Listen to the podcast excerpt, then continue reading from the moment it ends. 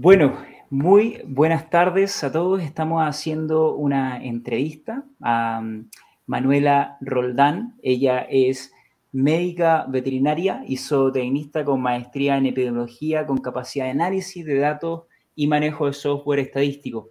Además, ella es parte de una empresa familiar de producción porcina en la región de Antioquia y eh, específicamente en, Medellín. Ella está residiendo actualmente y eh, desde su empresa familiar también ha llevado el área de sanidad y la producción animal para el funcionamiento eficiente y competitivo, y competitivo en el ganado porcino y bovino. ¿Cómo estás, Manuela?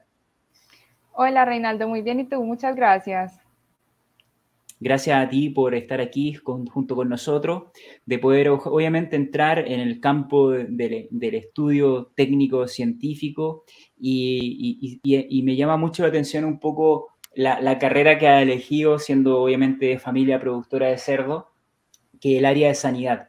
Muchos de los eh, hijos de los empresarios eligen la carrera de la administración, de la dirección, un poco más empresarial, pero no les gusta mucho irse al área científica y al área obviamente de la prevención de sanidad animal. Entonces, primero quisiera agradecer el que esta entrevista se, haga gracias al patrocinio de True Nutrition, que básicamente ellos nos han conectado para poder resaltar tu trabajo en nuestra comunidad profesional porcina. Manuela, cuéntame un poco en qué se basó tu estudio que vamos a hablar hoy sobre salmonella. nuestro grupo de investigación tenía dos propósitos diferentes con este estudio. Uno era proporcionar una alternativa para el uso de promotores de crecimiento eh, para evitar así que se siga desarrollando la resistencia a antimicrobianos, ya que aquí en Colombia todavía el uso de promotores de crecimiento está eh, permitido y es muy comúnmente usado.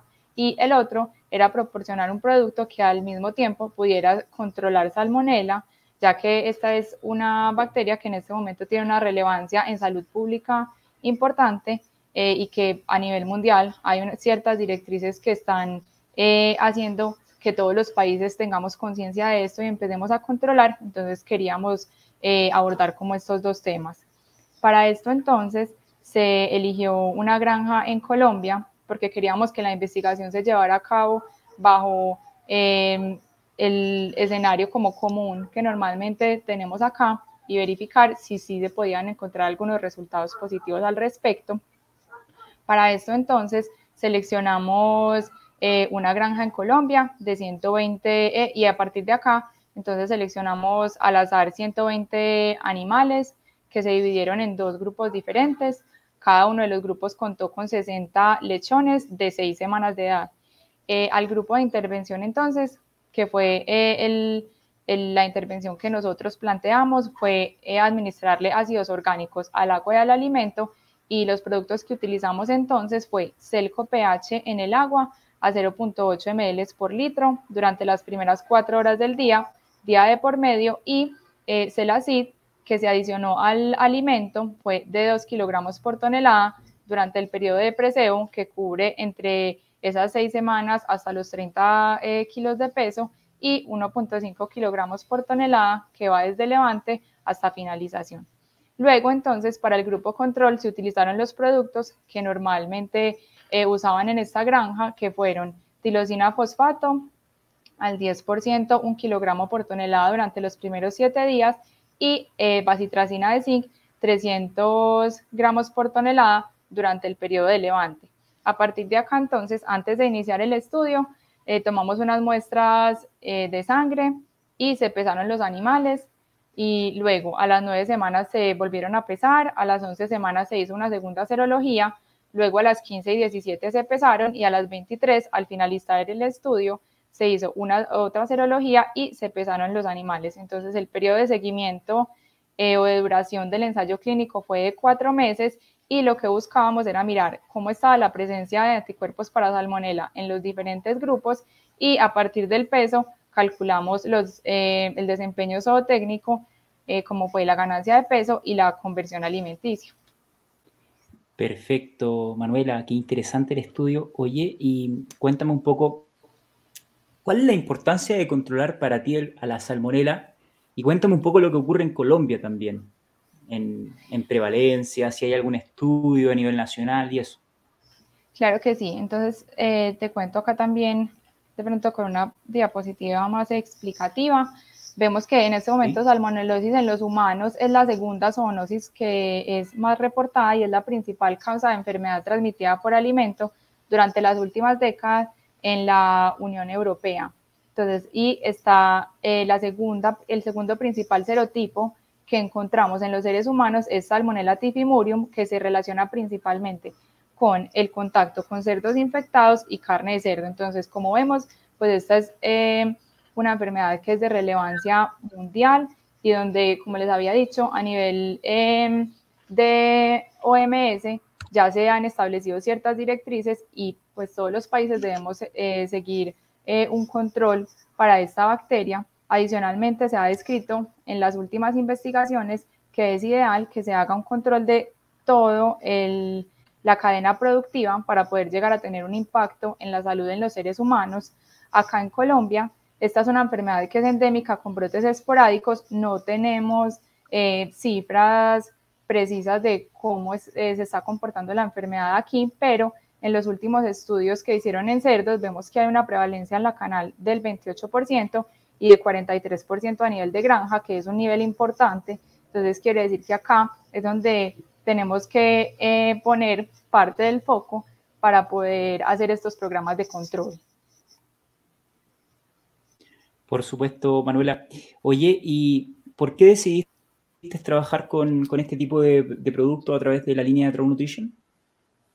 Bueno, entonces mira, nosotros eh, inicialmente elegimos los ácidos orgánicos porque nos van a cumplir con los dos propósitos que tenemos. Entonces, inicialmente los ácidos orgánicos entran a salmonela en este caso y lo que van a hacer es que cambian el metabolismo de la célula y finalmente hacen que se dé la muerte de la bacteria.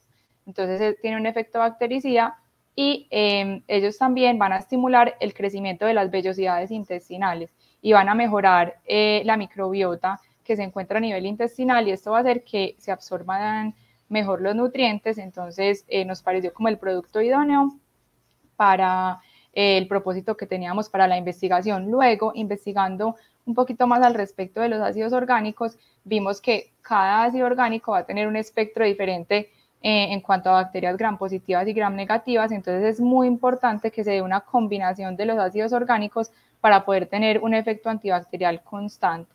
Luego, entonces, encontramos una limitación y es que los ácidos orgánicos van a ser corrosivos.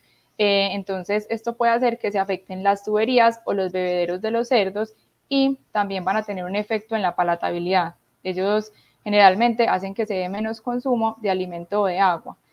Eh, investigando como los productos comerciales, encontramos entonces que Celco y Celacid tienen eh, una combinación de ácidos orgánicos muy buena y Adicionalmente, el Celco tiene una característica que es eh, pues muy buena y es que mejora el, gusto de, del producto. Entonces, digamos, cuando le dábamos estos productos a los cerdos, les encantaba, o sea, se tomaban el agua primero que si estuvieran tomando agua normal, entonces ahí estábamos asegurando que se diera la dosis y que los animales pues sí pudieran estar consumiendo el agua que requerían y em, con el tema de Celacid Celacid está recubierto, entonces llega hasta el intestino, que es donde actúa salmonela, eh, para hacer su efecto. Entonces ahí podría, podríamos tener un efecto eh, mayor para el control de salmonela. Perfecto. Manuela, ¿y qué resultados tuvieron eh, en este estudio? Listo, entonces te voy a mostrar aquí en las gráficas también. Entonces acá inicialmente en cuanto al peso, vemos que el grupo al que se le suministró ácidos orgánicos tuvo un mejor desempeño eh, en el peso durante todo el ensayo clínico eh, y se presentaron diferencias estadísticamente significativas en las últimas dos mediciones.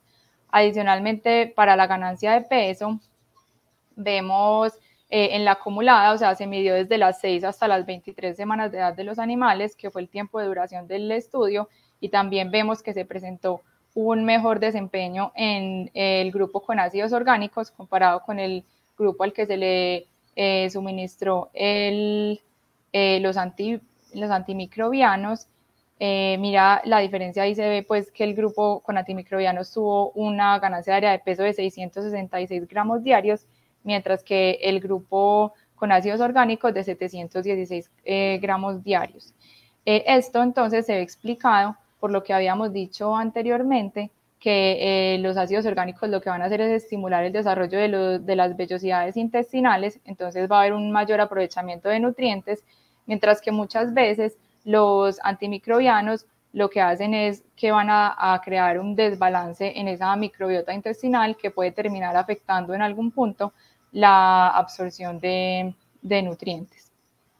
Luego, entonces, si nos vamos a la conversión alimenticia, no encontramos diferencia estadísticamente significativa y acá lo podemos explicar porque la granja que elegimos no tenía eh, comederos automáticos, sino que eran los operarios los encargados de suministrar el alimento y adicionalmente eran los que eh, medían qué cantidad de alimento se le daba a los animales, ya que era una granja a la que se le daba eh, alimento a voluntad. Entonces las mediciones no fueron muy adecuadas ni muy precisas y em, también hubo animales que se fueron muriendo en algunos periodos y que no se recalculó esta, em, este consumo de alimento. Finalmente, entonces, aquí mirando el tema de la seroprevalencia, en los grupos, o sea, la presencia de anticuerpos para salmonela, en los diferentes grupos vemos que eh, antes de iniciar el estudio, los dos eh, grupos estaban parejos, había un 2% de animales con anticuerpos positivos para salmonela. Luego, cuando nos vamos a la segunda medición, hay una diferencia de un 28%, eh, mostrando en el grupo de administración de ácidos orgánicos 19% de animales positivos y en el grupo de, promotores de crecimiento un 47%. Acá entonces vemos que es una diferencia importante, estadísticamente significativa y podemos decir que por cada cerdo que presentó anticuerpos positivos para salmonela en el grupo de ácidos orgánicos se presentaron 2.5 cerdos con presencia de anticuerpos para salmonela en el grupo eh, de promotores de crecimiento. Pero luego vemos que en la tercera medición esta diferencia eh, ya no es tan marcada y solo se presenta una diferencia del 15%.